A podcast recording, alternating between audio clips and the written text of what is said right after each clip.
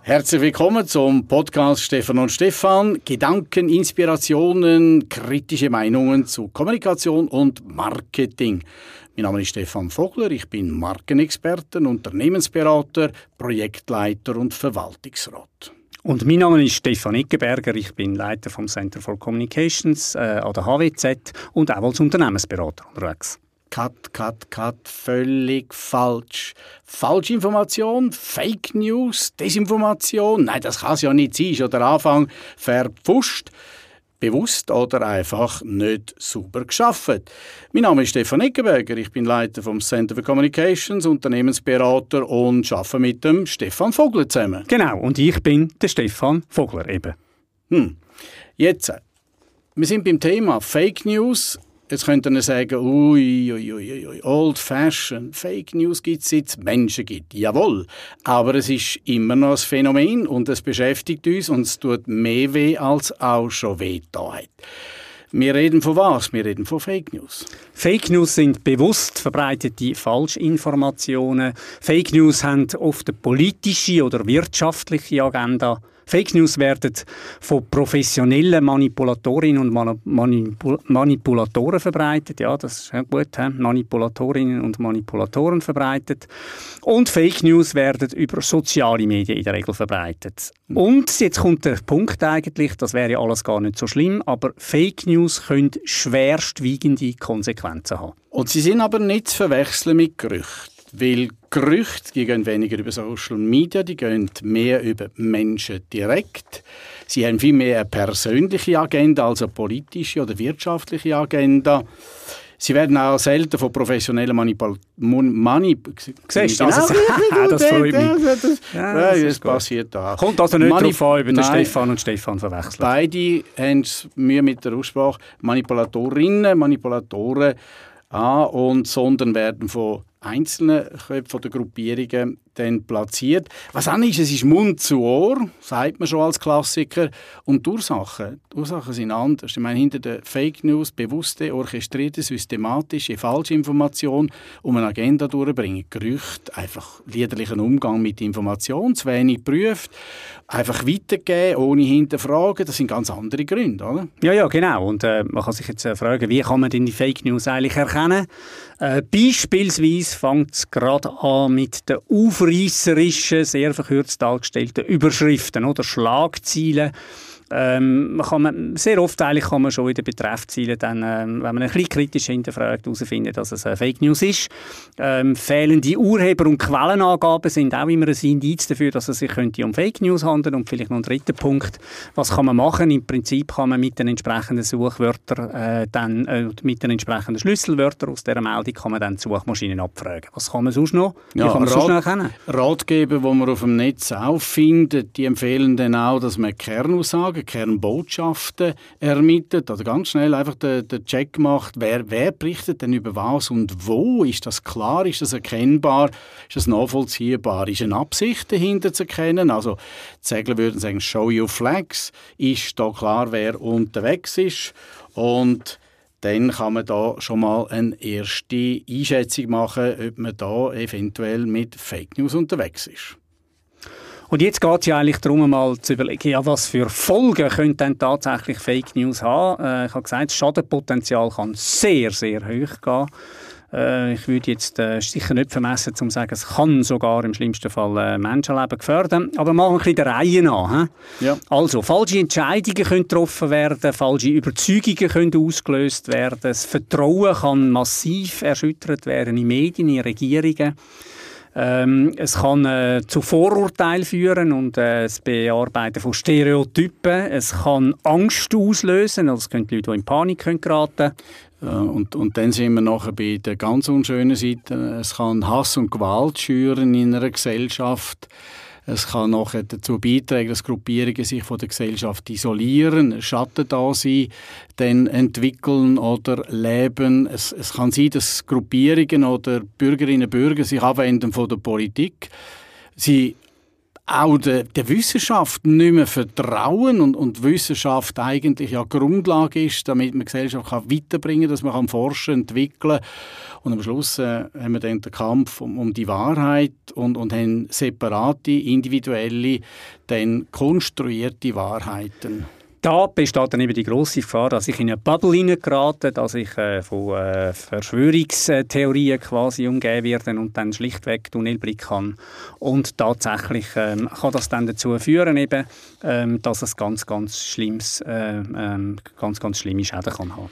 Ja, haben wir nur mit dem Sargdeckel klappert da mit den Fake News. Das heißt, es ist also nach wie vor ein Thema. Wie wir gesagt haben, aus der ganzen Historie gibt es den gezielten Einsatz von Fake News. Was, was kann man denn aber machen? Wie kann man dagegen vorgehen? Also ganz grundsätzlich gesehen kann man sagen, einfach gilt ganz generell gegenüber jeglichen Informationen kritisch sein und bleiben. Und dort, wo man eben dann meistens auch, äh, sind ja Fake News schon ein bisschen erkennbar, wenn man das irgendwie vermutet oder, oder so ein bisschen den Anflug hat davon, dann äh, könnte man ganz gezielt vorgehen. Man kann zum Beispiel die Quellen von der Nachricht hinterfragen. Man kann überlegen, ob die, ähm, ob die zitierten Fakten tatsächlich Fakten sind oder man kann auch nach einem man kann schauen, woher das Bilder kommen, ob die allenfalls manipuliert worden sind. Man kann die Überschrift kritisch hinterfragen. Man kann mal schauen, von wann dass die Fake News stammen und, und, und. Das, was du gesagt hast, der Faktencheck, also passt dann überhaupt das Foto zum Inhalt? Hat es da einigermaßen Übereinstimmung und Zahlen und Fakten auch? Haben wir die bei anderen Sachen schon mal gehört? Dann schauen, wer steckt dahinter, Autorinnen Autoren oder die Quellen, hat man früher gesagt. Aber wer sind die Köpfe? Dann auch dazu interessant schauen, was sind Kommentare, weil Kommentare ebenso können ja fake sein, die können orchestriert sein, die können in eine bestimmte Richtung gehen und dann auch schauen, was gibt es denn für Links an Wobei dann die, die dann skurril daherkommen, die klicken wir dann nicht an. Ganz handwerklich nicht anklicken. Genau, vielleicht nur ganz schnell, oder? Die Kommentare ähm, sind ganz, ganz ein wesentliches äh, manipulatives Element, das von einigen Pressure Groups ähm, äh, tatsächlich ganz gezielt eingenommen werden, oder? Indem man im Prinzip über die Kommentarspalten eigentlich ähm, das, was früher in uralten Zeiten die Leserbriefe äh, sind, sind ja dort dann Kommentare, oder? Und auch dort kann man natürlich selbstverständlich wieder dazu beitragen, dass über die Kommentare dann auch Fake News verbreitet werden. Ja, die sind gut unterwegs, die sind durchorchestriert und taktet. Ich habe noch gelesen, auch von einer Rückwärtsbildersuche wird ja zum Beispiel auf Google angeboten, Heißt, wir machen was noch für einen Check? Ja, man macht Fake so eine News? Rückwärtsbildersuche. Also wir schauen im Prinzip, schauen, wo ein Bild oder ein Video entstanden worden ist, wer es allenfalls ähm, verändert hat etc. Also das ist durchaus ein probates Mittel, um herauszufinden, handelt es sich da um Fake News oder nicht. Weil mein Auge kann mir heutzutage bereits nicht mehr melden, ist das Video jetzt in diesem Sinne echt oder ist es Fake? Und Stimme kann man ja auch schon imitieren. Das bedeutet, ich kann nicht mehr sicher sein. Ich glaube es dann, wenn ich höre, ich glaube es dann, wenn ich sehe. Den kann man glaub, langsam abschminken. Ja, und vielleicht, was wir jetzt äh, noch vergessen haben, oder? Ich meine, es ist schon noch so, dass natürlich grundsätzlich der Verbreiter von so News oder auch immer schon wichtig ist. Also da ist äh, die Qualität, sage ich jetzt einmal, von Medienmarken sind da sicher klar.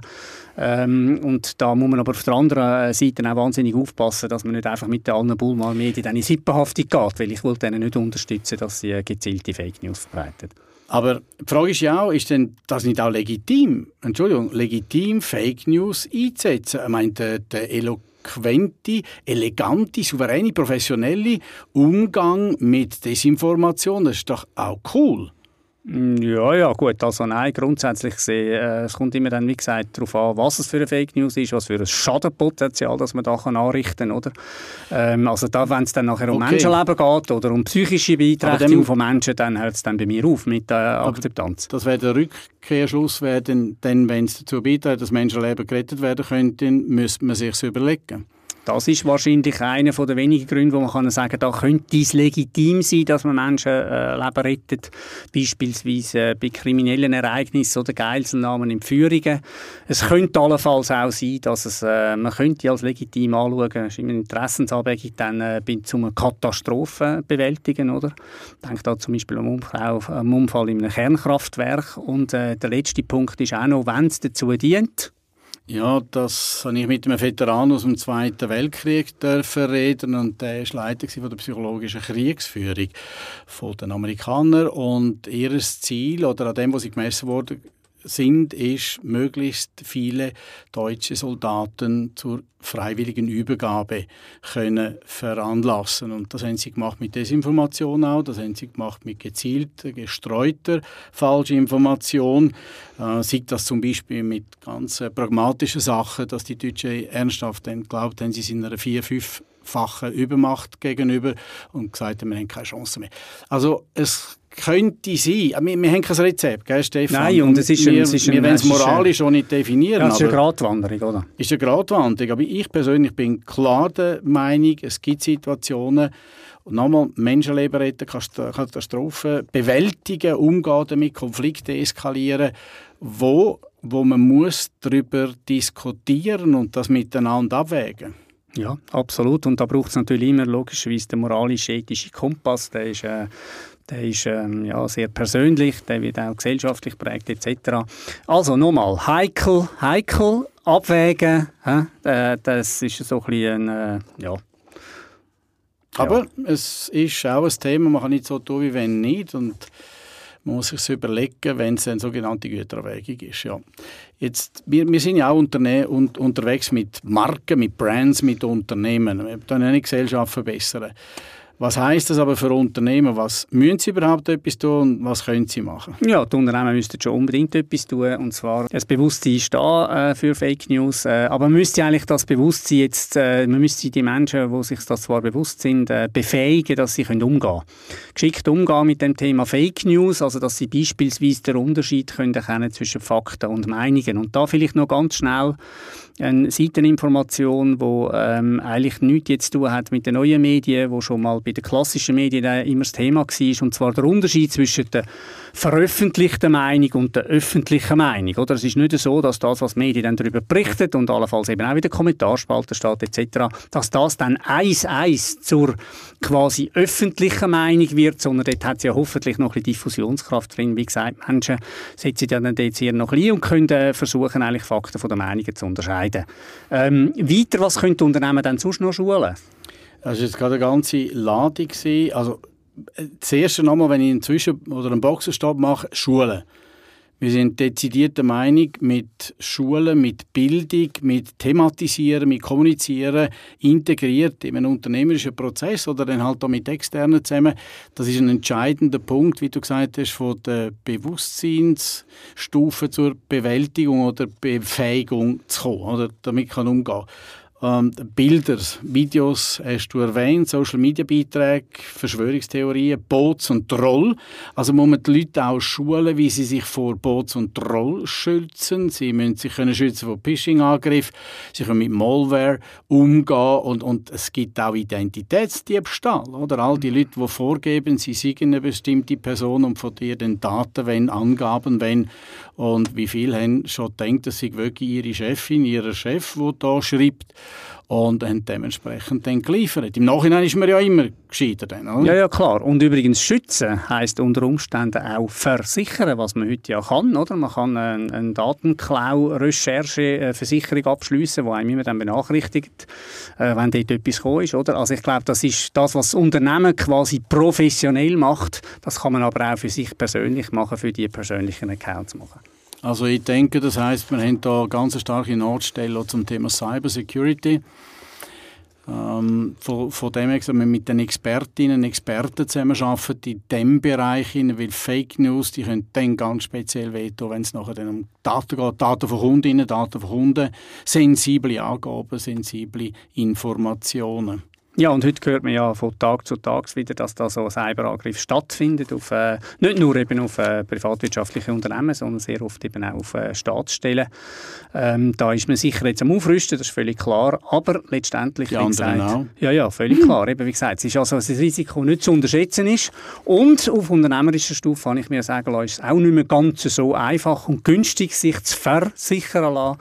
Ähm, auf der privaten Ebene, selbst auf der privaten Ebene äh, kann das durchaus sein, dass so eine Versicherung Versicherung dann zwischen 50 und 100 Franken kostet. Aber es lohnt sich. Hm.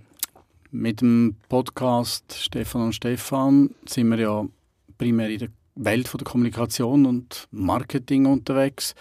Jetzt könnte jemand kritisch sagen, okay, was haben jetzt Kommunikatorinnen und Kommunikatoren da noch für einen Anteil, für eine Rolle? Schön haben wir darüber geredet, oder? Was? Nein, nein, sie haben ganz eine wichtige Rolle. Sie haben aus meiner Sicht auch ganz eine besondere Verantwortung. Sie müssen nämlich sicherstellen, dass die eigenen Informationen, die sie veröffentlichen und, oder weiterverbreiten lassen und allenfalls auch der Umgang mit Drittinformationen sehr, sehr ähm, ähm, äh, verifiziert muss angegangen werden. Ähm, sie sollten aber auch sicherstellen, dass die Mitarbeitenden von dem Unternehmen, wo sie tätig sind, über die Bedeutung von Fakten und Meinungen informiert sind und wissen und, oder lernen oder erlernen, wie man Quellen kann, äh, überprüfen Und dann gibt es ja noch etwas, ist das ja überhaupt nichts Neues, oder? Die Kommunikatorinnen sind ja äh, sehr sensibilisiert eigentlich auf das Thema von, Fake, von Fake News, von Unwahrheiten also, verbreiten. Sie, sie sollten sie. Sie sollten sie her? Von Urzeiten her. Wie heißt denn da so schön? Kodex von Lissabon. Stefan, was ist das?